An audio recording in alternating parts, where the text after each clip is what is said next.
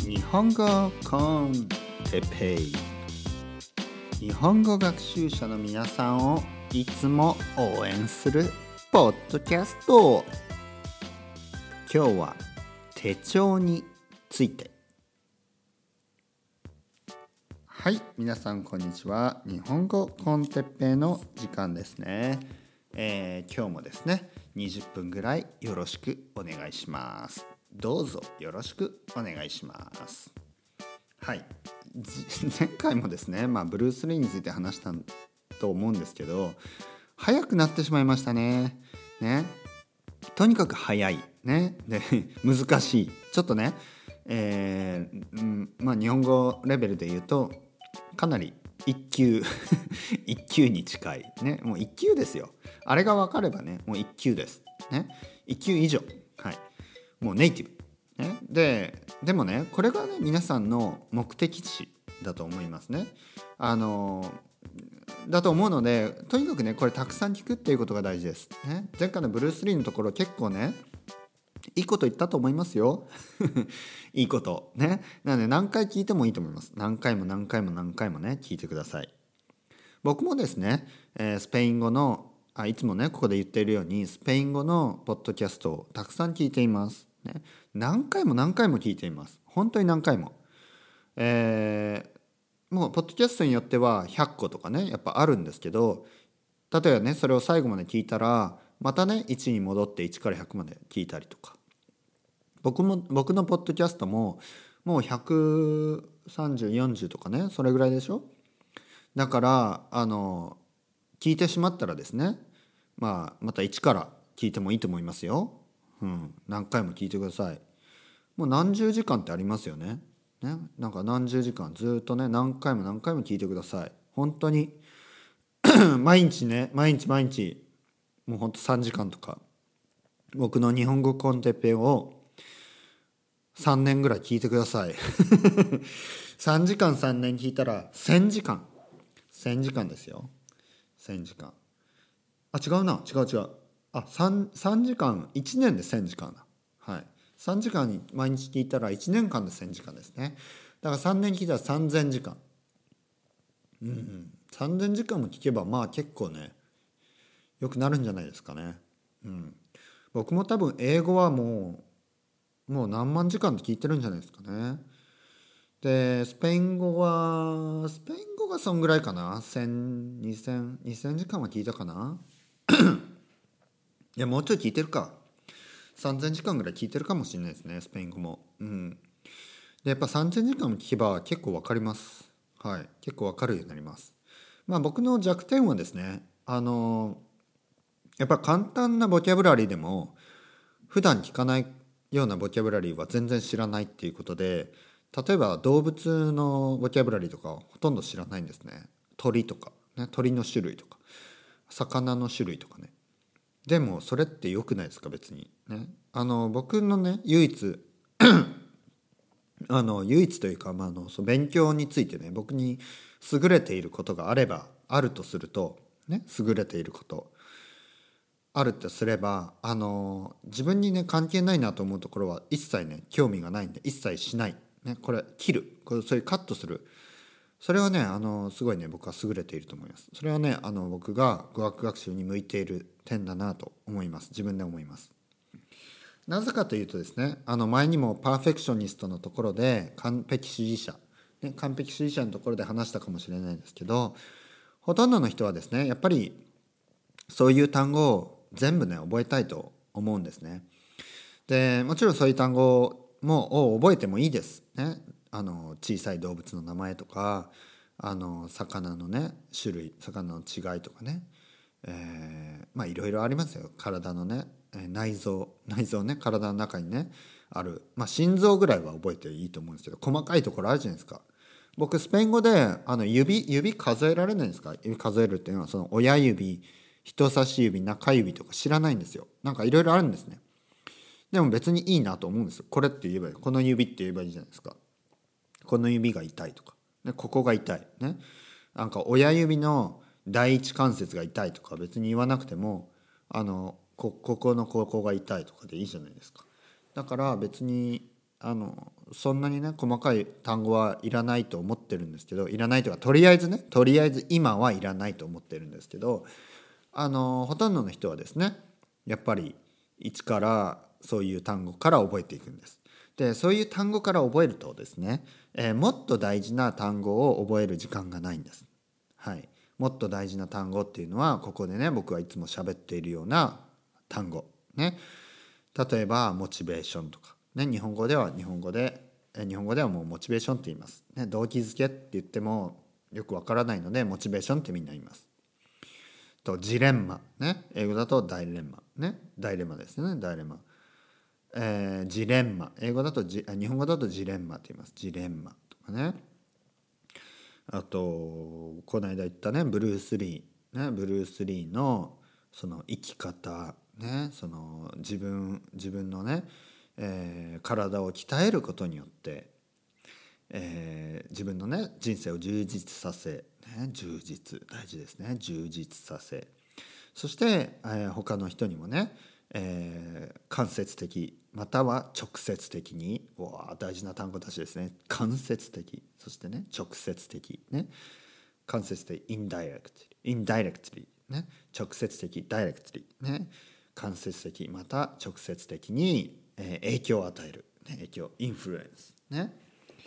だからまあそういう単語ですよ。僕が言ってるのは。あの細かなね魚の違いとか細かな動物のね名前とか体のね、えー、自分の体の細かなあ場所の名前ね、えー、病院のねお医者さんでもない限りねあなたが日本でね日本が日本で医者になりたいとかナースになりたいとかまあそういうそういうあの特殊なですね、えー、モチベーション特殊な理由がある理由があるをある場合を除いてあのそんなに大事じゃないですよね。膵臓とか。知ってます？膵臓。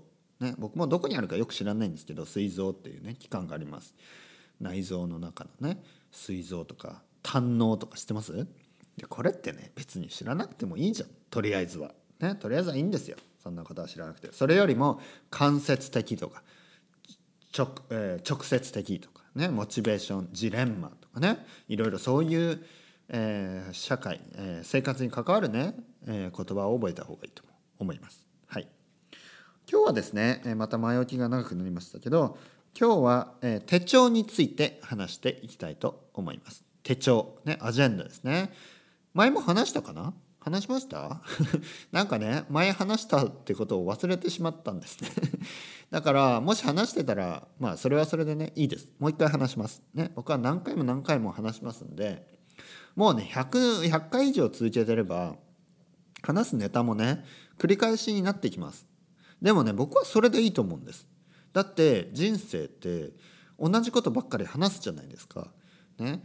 僕ね友達がいるんですけどあのその一人一人ね日本人の友達。その友達とはねいつもねあの何て言うの同じことしか話してないんですよ。本当に。えー、例えばね一人の友達とはそうだななんかあのなんかこうこれからどうする？これから こう人生についてねこれからどうしよっかみたいなね。俺たちもうもうすぐ40だよねみたいなね。もうあのでもあの大学の時はさとかね、大学の時の話とかもういつも同じなんですよ。いつも同じ話。ね。でもあの実際そうですよね。人と話すことってあの同じ話ばっかりしてる、ね、だから僕もねここでね同じ話ばっかりします。本当に。ね同じ話ばっかり。まあ多分ブルース・リーの話もあとね50回とか100回したらねまたね忘れたようにね話しますブルース・リーの話もう一回ね今日はですねだから手帳についてもしかしたら前に話したこともあるかもしれないけどもう一回ね手帳について話したいと思います。なぜかというとですね、えー、手帳を買いました。2019年のねための手帳を買いました。はい。皆さんは手帳を使いますか？僕はね手帳を使います。で実際ですね僕はあの紙の紙の手帳ね紙の手帳。紙の手帳を使い始めてから人生が変わりました。これはその通り。本当にその通り。えー、まあアプリでもいいと思うんですけど僕はね紙の方がねなんかねなんか落ち着きます。もうこれはね習慣だからしょうがない。別にねあの G えっ、ー、と G Google カレンダーとかでね慣れてる人はそれでいいと思います。もう習慣ですただ単に。僕はねこの紙の、えー、手帳に慣れているのでこっちの方がね使いやすい。それだけです。ね本当に。あの本はね本は僕は紙と Kindle と使い分けます。うん。手帳はですね紙、ね、手帳は紙。これは紙です。やっぱりねちょっとこう書いたりする時に早い。早いです、うん、パパッとね、えー、書き留めることができる、ね、そしてねこう何て言うかな。まず手帳をね最近買ったんですけど手帳をね買う。これも好きですよ。これも好き。でできるだけね同じ手帳を使おうと思うんですけど手帳ってね結構ね毎年 デザインが変わってですねなかなかね同じものが買えないんですね。だからあのこれは同じものを買いたい僕は同じものを使いたいけどなかなかね同じものを買えないので、えー、毎年毎年ですね この時期もうこの時期になるとあの新しい手帳を探すんですね。で今思えばあの毎年毎年ね、えー、違う手帳を使ってます。でこの間もですね新しい手帳を買ってえー、これね、えー、ドイツのドイツのデザインのね手帳ですね、まあ、この手帳好きですね。マークスっていうやつね。手帳好きです。なぜかというとですね、えー、月曜から日曜日まであるんですね。で僕はですね土日も同じように仕事をしたり、えー、勉強したりねあ土日もあの同じようにねえー、マネージしたいので管理したいので、えー、まあ、普通手帳というと月曜から金曜まであって土日がなかったりあと土日はねもう本当にね冗談のようにもうちょちょっとしかなかったり土日がね本当にないんですよ。土曜と日曜が。週末がね。でもこの手帳はですね土日がしっかりある。そして朝7時から夜10時まで、えー、ある。もうできればね僕は夜24時までねあの24時間。24時間はいらないか。でも夜は24時まで。23時とか24時まで。朝は7時からでいいけどまあ長い方がいいですよね。でもあのスペインによくある手帳は朝は8時とかまあ7時もあるかな？7時8時ぐらいから始まって夜がねやっぱり7時ぐらいで終わってるんですよね。夜7時ぐらいで。うん。夜7時はちょっとね困るな。ね。あの僕はまあ夜は12時ぐらいまであった方がいいんですけどまあこの手帳は僕がこの間買った手帳は朝7時から夜は10時まで。ちゃんと記入ができます。そして30分おきにね記入ができる。30分ごとのあの点点があってねそこで30分でねちゃんと管理できる。あの皆さんねあの国によっては何哲平お前さそんなそんな細かいこと言ってあの土日もね手帳で管理したいとかちょっとおかしいんじゃないの？っていうふうにねもっとねトランキーロみたいなね。もっとゆなんていうの？リラックスしろよみたいなねことを言う人もいるかもしれないですけど。僕はねやっぱこっちの方が好きなんですよね。30分おきにね管理できてそして土曜から日曜日まで、えー、同じようにね、えー、区切りがあって、えー、朝は7時から夜は10時まである。ね、で日本だとねこれ普通だと思ってたんですけどこっちにスペインに来るとあんまりないタイプの手帳なんですね。うん、でこれ見てみるとここに書いてたんですこの手帳に。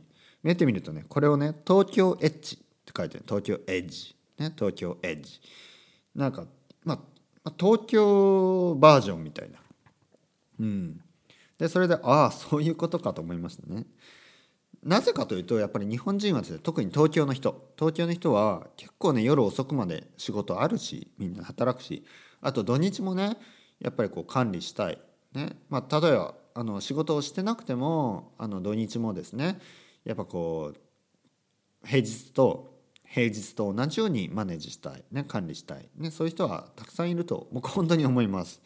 だから東京ではこれが一番売れるタイプの手帳じゃないのかなと思ってますね。でもねスペインだとやっぱ土日はねあんまりね何にもしたくないみたいな人が多いんじゃないですかねだからここは文化の違いが出ていると思いますね。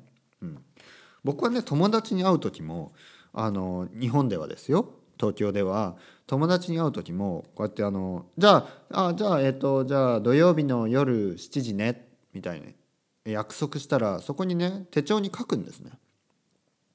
でまあ大体まあ1時間半か1時間半とか2時間ぐらいかなと思ってねそこで大体埋めるんですよ。多分ね僕の友達もみんなそんな感じであのまあ人に会うとかは手帳にね書いたりする人が多いんじゃないですか？うん、でもスペインにはねそれができない。なぜかというとあの予定がね急に決まるんですよ 急にこれからどう？とかね急に決まったりとかあとはなんか時間が読めないんですよ本当に、えー、じゃあじゃあ5時にねじゃあ5時に夕方の5時に会いましょうって言っても5時半に集まったり6時に集まったりね。本当なんか1時間ぐらい遅れてきたり全然普通にあるのであとはキャンセルとかもあるしなんかね予定が組めないんですよね。これはね本当に僕のあ僕はねスペインのね嫌なところ嫌なところっていうか僕に合わない、ね、僕に合わない。僕の性格には合わない、うん、なんかね嫌なんですよ。自分の時間をね無駄にされるような感じがしてね。そうやって遅れてきたりする人はね僕は嫌なんですよ。だから何回かそれが続くともう会いたくなくなるんですね。うん。だから僕がいまだに会う人はね割とパンクチュアルな人ですけどもうね やっぱり友達ができないですよね。そういう感じだと。もうしょうがないですよね。だってなんだカフェとかで30分とかいや僕はカフェで10分とか人を待つのも嫌ですね。10分でも。うん。なんかなんかうんなんか嫌ですね。10分10分間人を待つのは嫌ですね。うん。冷たい？冷たい？厳しい？うん。まあだって僕は待たせないから。ね僕は人を10分以上待たせたことはないしあの本当にね理由がないなければね本当にあの深刻な理由がなければ例えば病気の家族をがの世話をしていたとかね病気の家族のためにこう病院に行かなきゃいけなかった。まあいろいろな理由がありますよあとは本当にね道が混んでいたとか。でも僕は普通本当に30分ぐらい前には約束の場所の近くにいるので例えば5時に人と会うであればもう本当に4時半とか4時45分とかもう10分ぐらい前にはその辺裏その近くをうろうろしているのであの自分がね人の時間を大事に使おうと思ってるから人にもね自分の時間を大事に使ってほしいと思うんですね。それぐらい時間っていうのは大事だと思うんですね。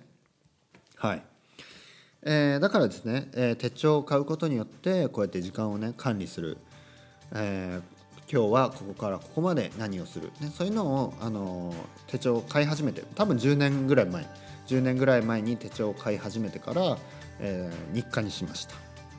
これはね皆さんにも本当に勧めおすすめします。もしね、えー、手帳で時間を管理してない人がいたらね結構あのもったいないです、ね、時間を管理してください。で手帳のいいところはですねあの僕は日本語コンテッペイでこれ話そうとかこれについて話そうとかね。そういう思ったアイデアとかもちょっと書き留めたりとかね、えー、今週することそして来週すること。僕はですね一日の終わりには今日自分は頑張れたかとか、ね、今日は自分は時間を有効に使えたか。それを考えます。そして考え、えー、明日に明日のね明日何をしよう、ね、それをしっかり考えます。一日の終わりには今日の一日のねことを考えてそして次の日明日について考えます。で明日これをやろうということは手帳に書いておきます、ね、これをやってこれをやってこれをやると。手帳に書いておきます、ね、例えばスペイン語のリーディングをしよう、ね、ここから何ページから何ページまで読もうとか、えー、リスニングをしよう、ね、そういうのをいろいろ書きます。そして、えー、次の日にですねまた夜今日ちゃんとできたか、ね、そして明日何をするか。それを書きます。そして1週間の終わり1週間の終わりには今週はきちんとできたか、ね、今週はこれをこれでやってこれをやったなと。そして来週はこれをやろう。それをねもうすでに書きます。でまあそれがショートタームですよね。ショートタームのまあ、目標と目標ですよね。目標とターゲットですね。ターゲットです。はい、それでまた、えー、 long-term もありますね。 long-term object。objective。例えば今年は何をしよう。そういうのをまた書きますね。でそうですね。手帳を買うことによってそういうね、えー、目標小さなミニミニターゲットからね。あとはその長期の目標1年間のターゲット、ね、そういうのを管理できる、ね、これは本当にいいことだと思いますね、えー、おすすめします、ね、それでは皆さんまた。 chao chao hasta luego 次回また。